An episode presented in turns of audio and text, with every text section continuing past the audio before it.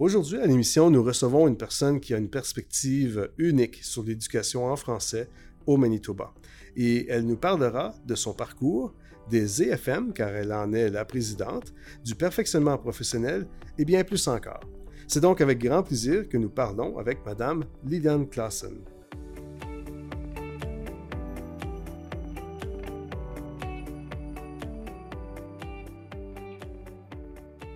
Vous écoutez Au cœur de l'éducation avec Simon Normando, un balado de la Manitoba Teacher Society.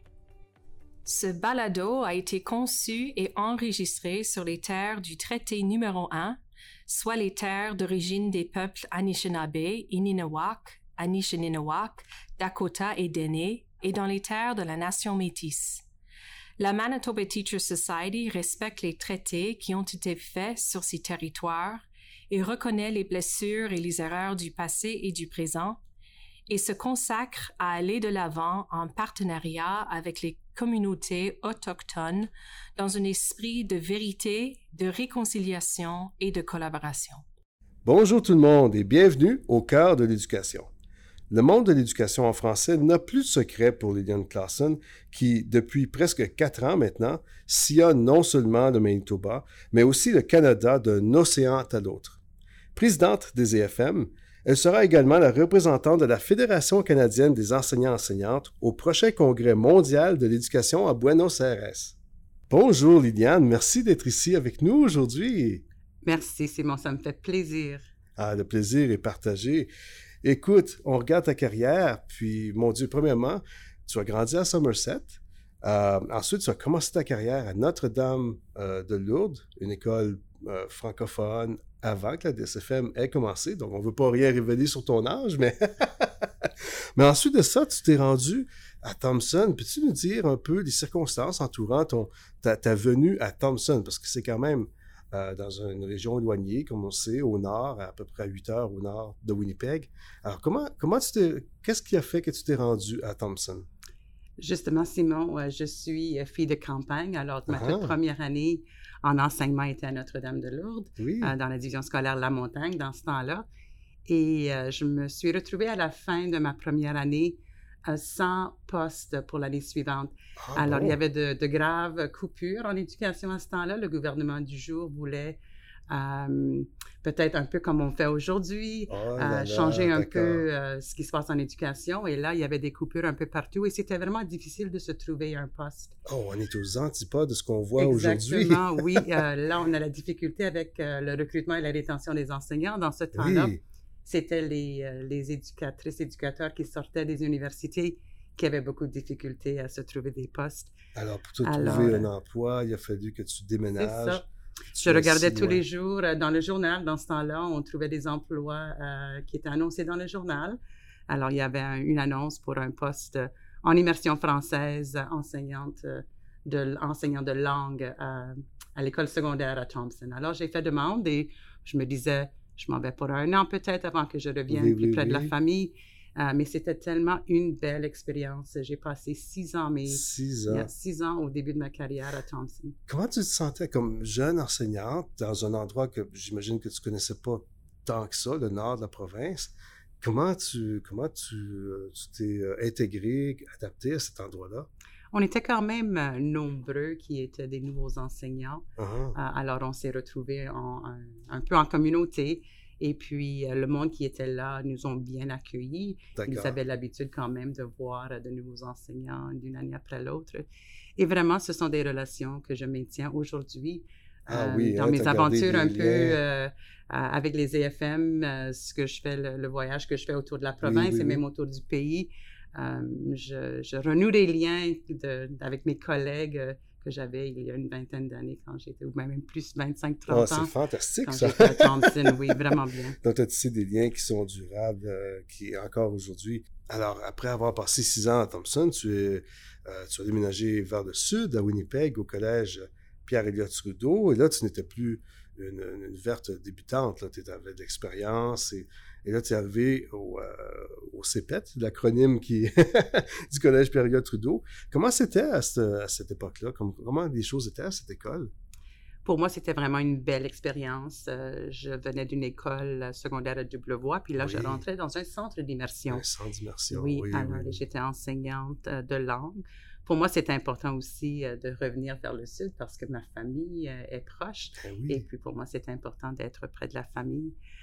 J'ai eu de belles expériences comme enseignante de langue. Puis ensuite, ça m'a aussi permis, quand je suis revenue vers le sud, de reprendre des études.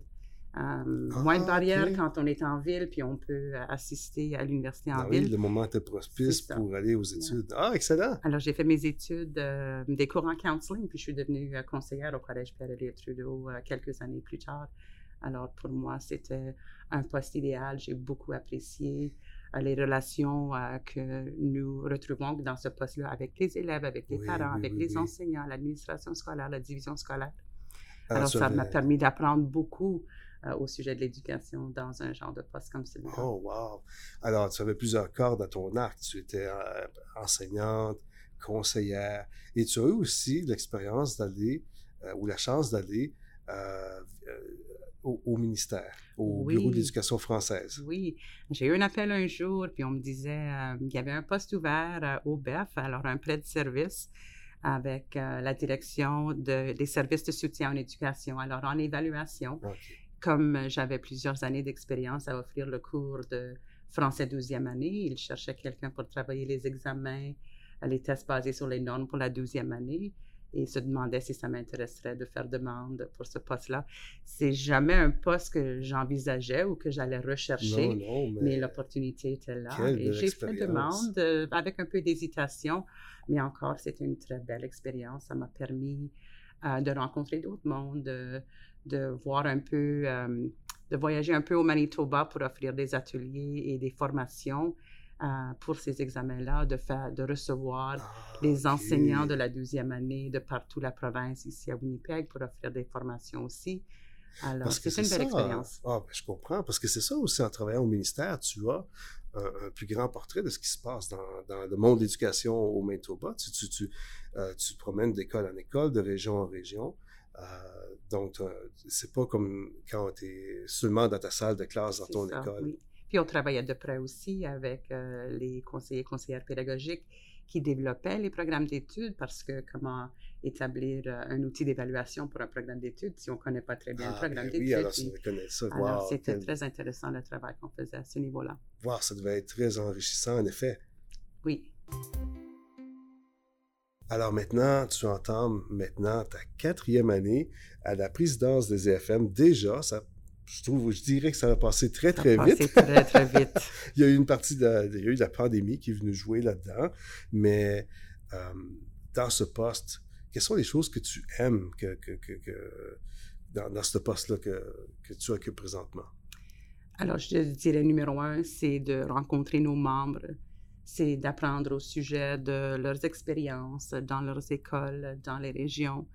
Et aussi, ça nous permet de voir qu'est-ce qu'on peut faire comme organisme, comme organisation pour les appuyer, qu'est-ce qu'on peut mettre en place en termes de programmes d'appui service pour appuyer euh, nos membres euh, ah dans leur poste. C'est intéressant, c'est vraiment bien. Parce qu'encore là, avec les FM, tu as encore, on parlait du, du portrait euh, du grand portrait provincial. Tu l'as avec euh, ce, poste-là. Tu, te promènes, je disais tout à l'heure, sillonner la province, c'est vraiment ça. Avec les rencontres en région, tu rencontres beaucoup de membres et lors des événements IFM aussi. Alors, c'est ça. C'est une autre chose que j'aime beaucoup, c'est les rassemblements que les IFM organisent. Alors, nos conférences, nos ateliers de perfectionnement professionnel, comme tu dis, nos rencontres en région. Euh, nous avons des comités qui travaillent. On fait venir des membres de partout la province pour travailler avec nous sur ces comités-là. C'est euh, vraiment du travail enrichissant.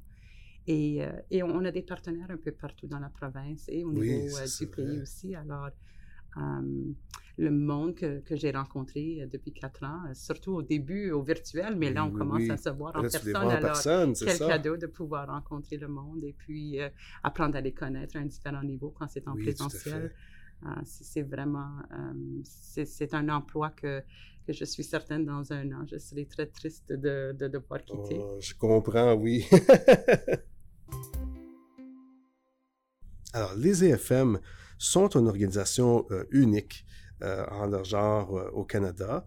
Comment est-ce que toi, tu décrirais ce que sont les EFM? Bien, en premier, les EFM, on est une organisation professionnelle de la Manitoba Teacher Society. Mm-hmm. Et comme tu dis, c'est vrai, c'est, on est unique au Canada. On est exemplaire comme organisme qui inclut toute l'éducation en français dans la province. Euh, nous avons un mandat euh, d'organiser et de faciliter des activités de perfectionnement professionnel pour les enseignants euh, qui utilisent le français comme leur langue d'enseignement, alors comme en français dans le programme français que dans le programme de l'immersion. Ben oui, parce que c'est ça, les FM couvrent les deux secteurs. C'est comme sous le même toit. Là. C'est nécessaire que nous le faisons de même parce que nous sommes quand même dans un milieu minoritaire. Oui. Et puis, euh, les ressources, euh, nous devons se les partager, nous devons se communiquer euh, pour pouvoir mieux pouvoir enseigner, mieux offrir des services. Exactement. Ah, très bien. Puis, il y a aussi le travail des comités. Tu, tu l'as mentionné tout à l'heure brièvement. les FM contiennent plusieurs comités. oui, en effet, on vient d'en ajouter un à, au, à l'AGA ah au printemps. Alors justement, nous avons euh, six comités euh, permanents aux EFM. Alors on a des comités qui travaillent euh, le perfectionnement professionnel. Alors on a notre comité de vie prof et on a ah. aussi notre comité organisateur de la conférence. On a un comité qui regarde spécifiquement les questions de sensibilisation et de promotion de l'éducation en français qui est nécessaire quand on est en milieu minoritaire, de, faire entendre la voix de la francophonie en éducation Manitoba. C'est un bel aspect de, la, mm-hmm. de, la, profession, d'en promouvoir. ça, ça, a besoin de beaucoup de valorisation. Absolument. C'est pas compris par tout le monde, surtout au niveau de notre gouvernement. Et on a aussi un nouveau comité euh, que nous avons euh, adopté à ah l'AGA au printemps. C'est le comité de femmes en leadership scolaire. Alors, dans une profession où on est environ 70 femmes, ben c'est nécessaire au niveau du leadership scolaire que les femmes, la voix des femmes soit représentée. Ah, Alors, euh, on a commencé euh, ce, euh, ce travail comme un, petit groupe de femmes il y a deux ans, puis c'est devenu quand même quelque chose qui a pris de l'ampleur et de l'importance. Et on voit que dans notre membriété, c'est vraiment quelque chose que nous avons besoin et, ce qui est demandé par nos membres aussi. On sent beaucoup d'enthousiasme autour de ce comité-là. Comme il y a eu beaucoup de discussions, on voit qu'il y a beaucoup de membres qui agissent, qui, qui, qui, s'impliquent. Alors, ça va être intéressant de suivre les travaux de, de ce comité-là, les travaux, les initiatives, les initiatives c'est peut-être un meilleur mot, euh, de ce comité-là. Et tout, tout ce travail-là que tu fais aussi, il faut le dire, il y a aussi l'aspect travail d'équipe. Tu n'es pas euh, seul. Tu fais beaucoup de travail, évidemment, de par ton action, tes, euh, tes, interactions, tes réunions et tout ça, mais tu n'es pas seul non plus. Tu as une équipe euh, derrière oui, j'ai une très belle équipe. Alors, les EFM, on est géré par un conseil d'administration. On est ah. huit personnes. Alors, il y a une présidence, une vice-présidence et on est six conseillers conseillères qui sont élus chaque année à notre AGA. Alors, ce groupe de huit euh, gère nos comités permanents, euh, gère aussi euh, nos programmes, nos services, et puis on se rencontre quelques fois par année pour revoir l'état des choses et comment on fait. Et comment on peut procéder, quels sont autres appuis qu'on peut apporter à nos membres. Alors, ces personnes-là viennent t'appuyer dans ton travail de, présidente. Et, et, comme tu dis, ils sont responsables d'un comité, chacun, chacune. C'est ça. Alors, ils, sont, ils ont la main dedans, comme qu'on dit. Exactement. Ils sont très au courant de tout ce qui se passe au niveau euh, des EFM. Et on a aussi notre équipe à la Manitoba Teacher Society qui nous appuie aussi. Ah Alors, on a le, personnel de la, de la, Manitoba Teacher Society euh, qui sont aussi présents à, chacun, à chacune de nos rencontres. Ah oui, c'est toute une équipe qui travaille très fort, oui. c'est bien vrai. Il y a aussi euh, quelque chose de que je dirais qui est assez euh, particulier aux, EFM, qu'on ne trouve pas, enfin, à ma connaissance, on ne trouve pas ça euh, à, beaucoup d'endroits. C'est le Conseil des écoles. Qu'est-ce que le Conseil des écoles? Oui, le Conseil des écoles est un groupe de représentants qui se rencontre trois fois par année. Alors, à chaque école d'immersion française et chaque école française a le droit d'envoyer un représentant à nos conseils des écoles. Alors, euh, c'est dans ce temps-là où nous parlons justement de, de l'état des choses en termes de politique au Manitoba, où on offre un peu de perfectionnement professionnel, où on partage des ressources et des appuis. On fait voir à nos représentants quels sont les services et appuis disponibles dans la communauté. Alors, c'est une journée, euh, trois fois par année, où on essaie de répondre à des besoins qu'on aurait entendus au cours de l'année. Et puis, on offre ces appuis-là à nos membres. Et c'est particulier aussi dans le sens que ça se passe le samedi. Ce sont des enseignants, enseignantes qui viennent de leur temps. Et ils sont nombreux. Ils sont, toujours en 80. Parfois, on frise la centaine. 80 membres représentants de leurs écoles qui passent leur samedi avec nous trois fois par année. C'est incroyable. Hein? et quelle force Et l'énergie dans la salle ah aussi. quand on se rencontre, euh, on a toujours très hâte de se revoir. On a toujours très hâte de partager un peu euh, nos défis dans nos salles de classe, nos succès, nos besoins. Alors, c'est dans ce temps-là qu'on demande ces questions-là aussi aux représentants comme ça.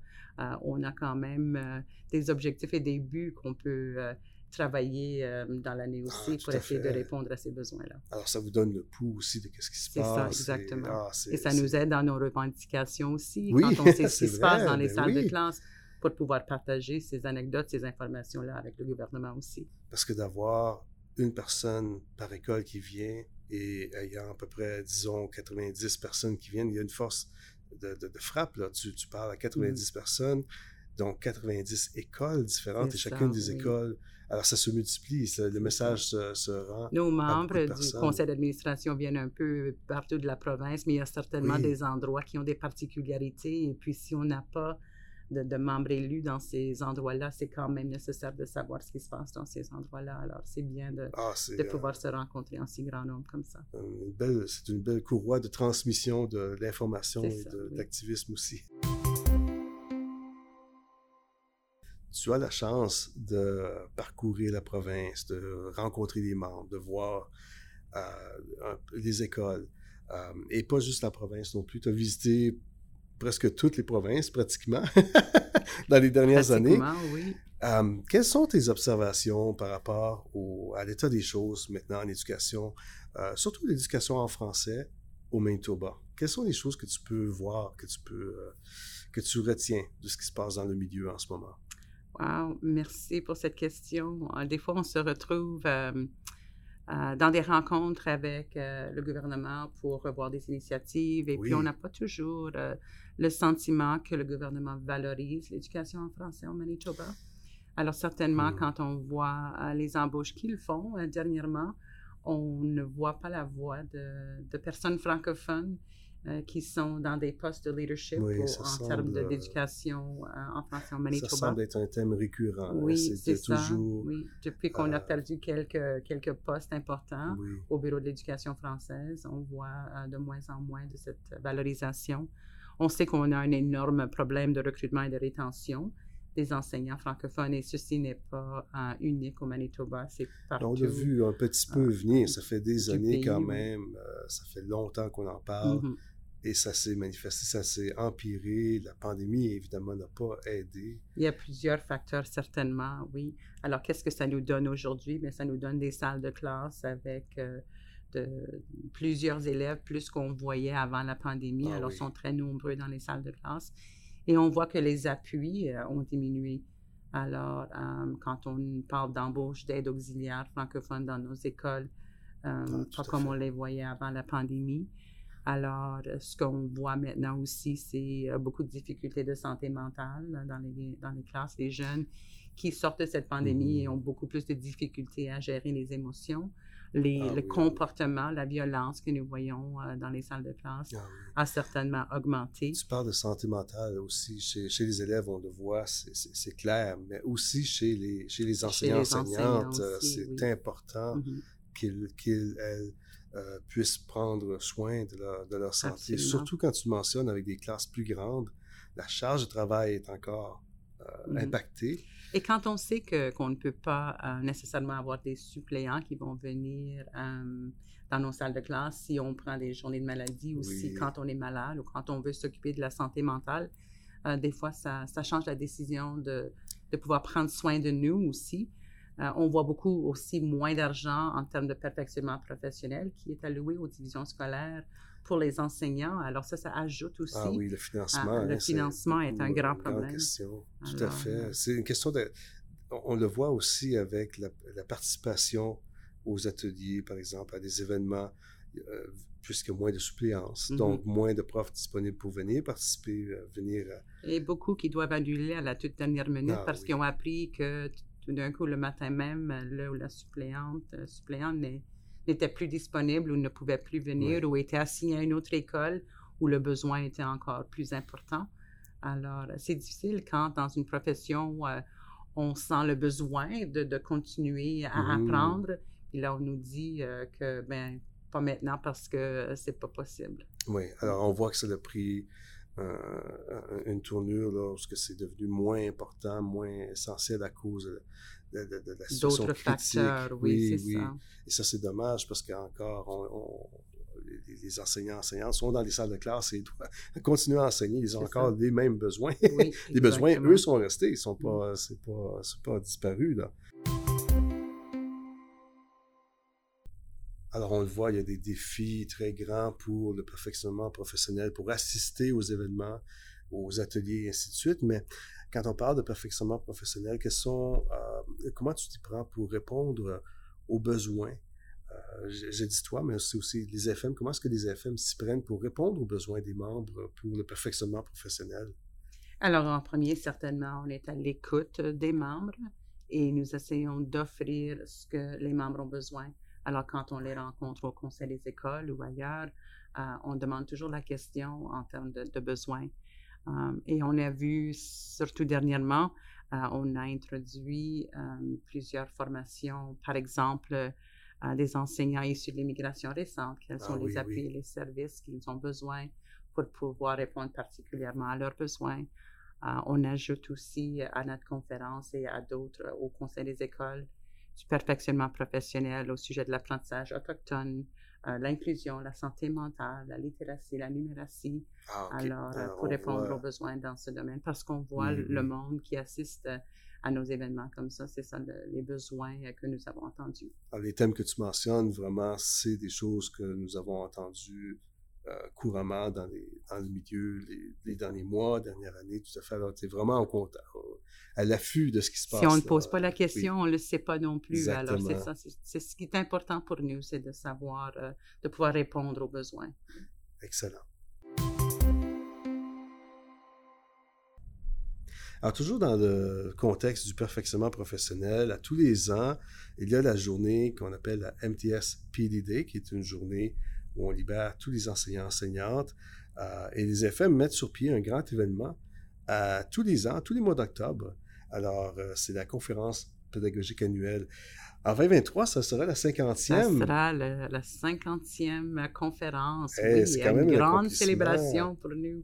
Alors, qu'est-ce que vous allez faire de spécial pour, pour cet événement? Alors, oui, exactement. Alors, nous avons. le format ne changera pas trop de ce que nous avons fait dans les dernières années.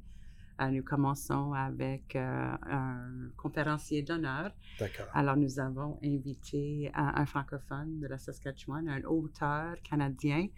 Euh, ses livres sont retrouvés dans presque toutes nos bibliothèques scolaires, auteur de nombreux livres pour enfants.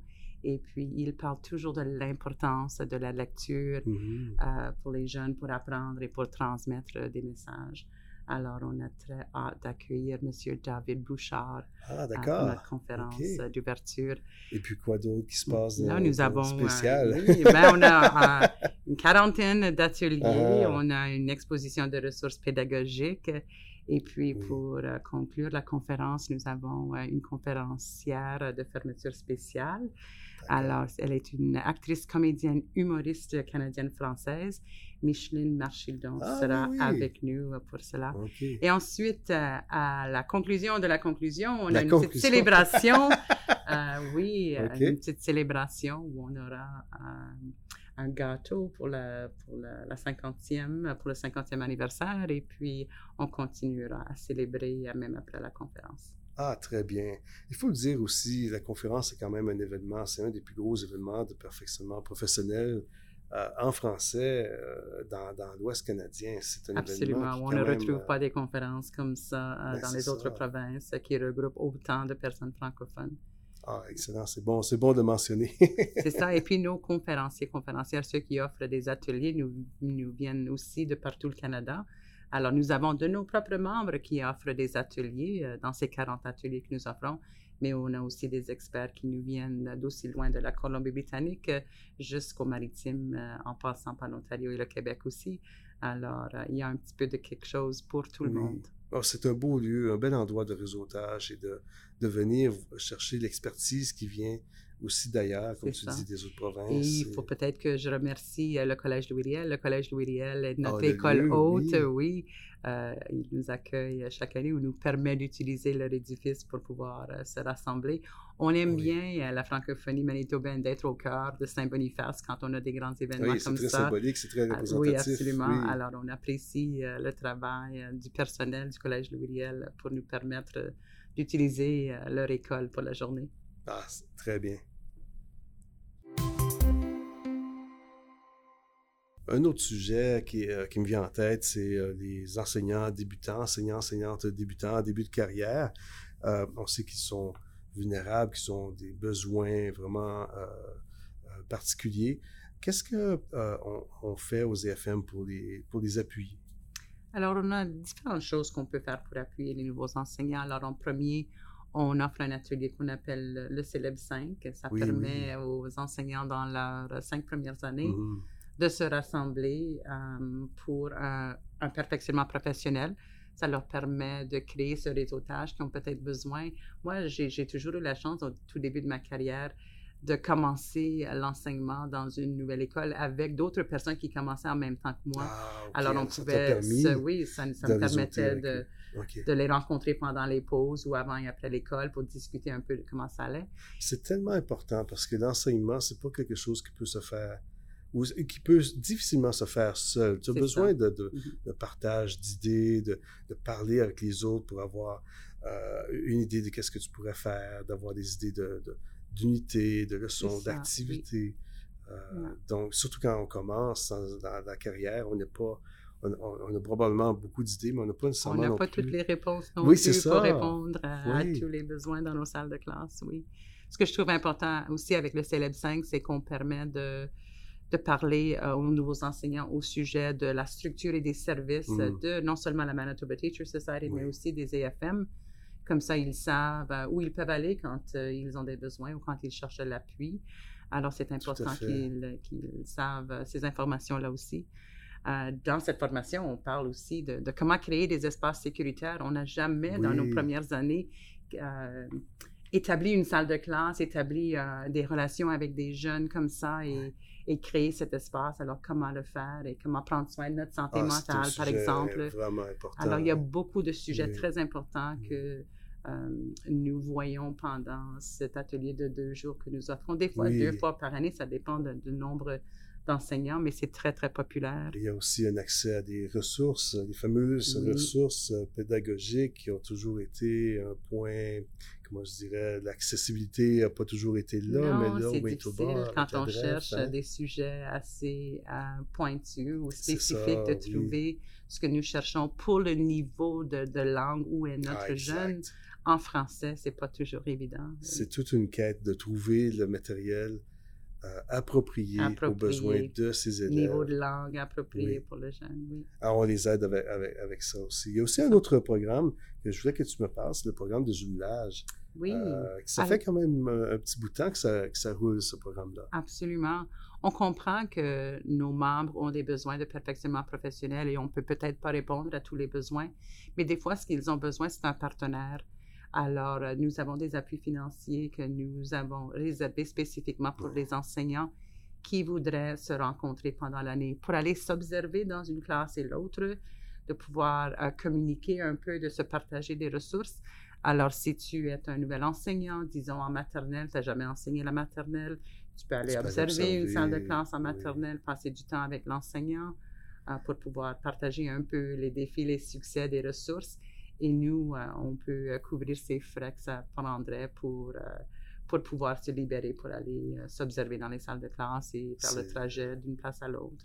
C'est vraiment un beau, un beau programme parce que ce que ça sous-tend avec ça, c'est l'autonomie de l'enseignant, l'enseignante. A un perfectionnement professionnel, individuel, oui, pour les besoins. Donc, ce principe-là est vraiment euh, quelque chose qui tient à cœur à l'MTS. Mm-hmm. Et dans ce programme-là, on peut le voir, c'est l'enseignant, l'enseignante qui décide euh, quels sont ses besoins et comment il va y répondre. Le programme de jumelage est ouvert comme ça, ça lui donne cette, euh, sorte d'autonomie, si tu veux. Quand on est chanceux aussi d'être dans une école où on a plusieurs enseignants qui enseignent à la première année ou deuxième année. On peut se parler souvent, mais quand on est en euh, région rurale, un peu plus isolée, et on est la seule personne qui enseigne ce que nous enseignons, c'est difficile de trouver euh, quelqu'un avec qui on peut parler pour, euh, pour trouver ce qu'on a besoin pour mieux réussir. Alors, ça permet d'échanger entre divisions scolaires ou entre entre écoles. Et l'autre chose qui est intéressante aussi, c'est que justement, si on n'a pas un partenaire en tête, si on veut participer au programme, on sait qu'on a un besoin, on fait demande au programme, mais on n'a pas, on n'a pas de partenaire. Toi, avec ton grand réseau, tu connais tout le monde. trouver quelqu'un. Et mon conseil d'administration, c'est huit personnes qui viennent de partout la province. Souvent, euh, on se parle un peu, euh, puis on se dit, écoute, on cherche quelqu'un, disons, en deuxième année programme d'immersion, est-ce que vous connaissez quelqu'un? J'ai toujours plusieurs réponses. Et puis, euh, il y a beaucoup de personnes qui ont déjà participé au programme dans leurs premières années aussi, comprennent la valeur du programme et là sont prêts à être comme un mentor pour quelqu'un euh, ah, qui, débute. Alors, on est une belle communauté. Euh, quand on parle de la francophonie manitobaine, on est quand même assez proches, on se connaît pas mal, alors on peut toujours trouver quelqu'un qui, qui, est là prêt à nous appuyer. Et encore la beauté de ce programme-là, euh, tu, peux voir des enseignants, par exemple, je me rappelle d'un groupe de, des enseignants de musique qui se regroupaient souvent, ou euh, des, des, des, enseignants d'immersion qui se regroupaient aussi avec des enseignants de, de langue français langue première. Absolument. Il n'y avait pas de limite, là. Tu peux mm-hmm. aller voir. Mm-hmm. Évidemment, tu, tu, tu, veux aller voir quelqu'un qui enseigne le même programme d'études que, que, toi, mais parfois, tu vas aller chercher des idées. Il y a beaucoup de similarités dans nos programmes d'études, que ce soit sciences humaines, cinquième année en immersion ou dans le programme français. Euh, on a des unités qui sont semblables dans plusieurs de nos programmes d'études. Alors, si tu vois quelque chose que tu aimes euh, ailleurs et puis tu veux aller en apprendre plus, ça te donne la chance de le faire. Alors, les fonds sont disponibles. C'est ça. Euh, vous pouvez réclamer vos dépenses de, de transport, de déplacement. de suppléance. C'est ça. D'hébergement si jamais il faut que tu voyages d'une région plus éloignée pour venir ailleurs, oui. Alors, on, vous conseille d'aller au site web des EFM justement pour trouver les liens pour vous inscrire qui mènent au formulaire. C'est tout sur, euh, sur C'est le comité de vie professionnelle qui s'en occupe et revoit les demandes. Chaque fois que le comité se rencontre, il revoit les demandes qui ont été reçues. Alors, leur première rencontre sera peut-être au mois d'octobre-novembre. Alors, avant ce temps-là, ils vont recevoir des demandes et les reverront dans ce temps-là.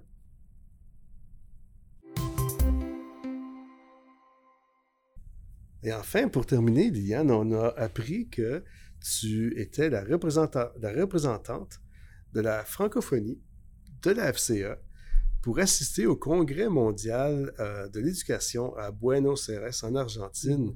Qu'est-ce que ça représente pour toi, cet événement-là? En 2024, pendant l'été, oui. Euh, bien, je, ferai partie de la délégation de la Fédération canadienne des enseignantes et des enseignants. Uh-huh. Et puis, nous allons euh, assister à ce congrès qui, en effet, rassemblera près de 400 organisations membres qui représentent de partout dans le monde, qui représentent 32 millions d'enseignants de presque 200 pays et territoires. C'est assez majeur. C'est assez majeur, oui.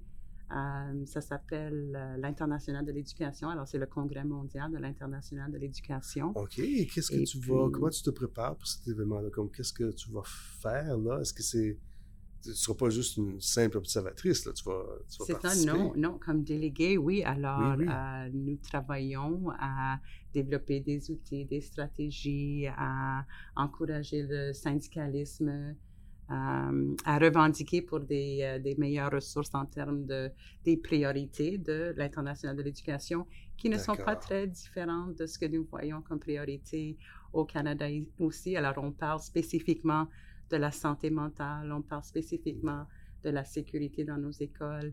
On parle de l'intelligence euh, artificielle, qui est vraiment, ça commence à être vraiment à la une dans nos écoles aussi. Alors, les mêmes choses que nous voyons ici au Canada, on voit aussi à l'international. Alors, ces rencontres nous permettent d'en discuter et, et, aussi de s'entraider aussi parce qu'on est quand même assez chanceux au, au Canada en termes de ce que nous voyons au niveau de nos syndicats, puis c'est pas toujours pareil partout dans le monde où euh, les syndicats sont euh, moins bien vus euh, mm-hmm. et où ils ont beaucoup de difficultés, où ils sont menacés, où on a beaucoup de dangers dans quelques pays aussi.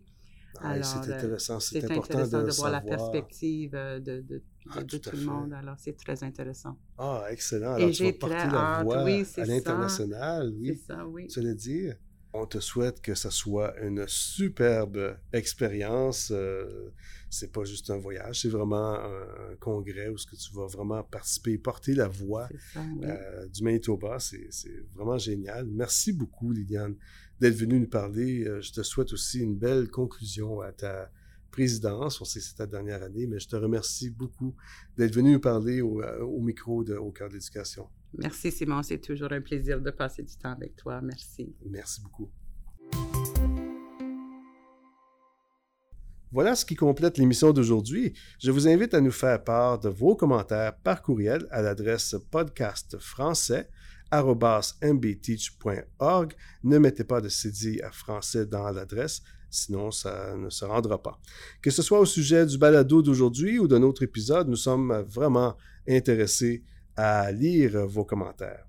Je tiens aussi à dire un gros merci à notre extraordinaire productrice et éditrice Mattia Tutor, car c'est grâce à Mattia que vous entendez ce balado. Alors merci beaucoup Mattia. Et enfin, merci à vous, chères auditrices et auditeurs, de nous avoir écoutés. J'espère que ce balado vous a plu et je vous invite à vous abonner afin de ne rien manquer. Nous préparons d'autres épisodes qui, on l'espère, vont vous plaire. Je vous dis donc à la prochaine pour un autre épisode de au cœur de l'éducation. Au revoir!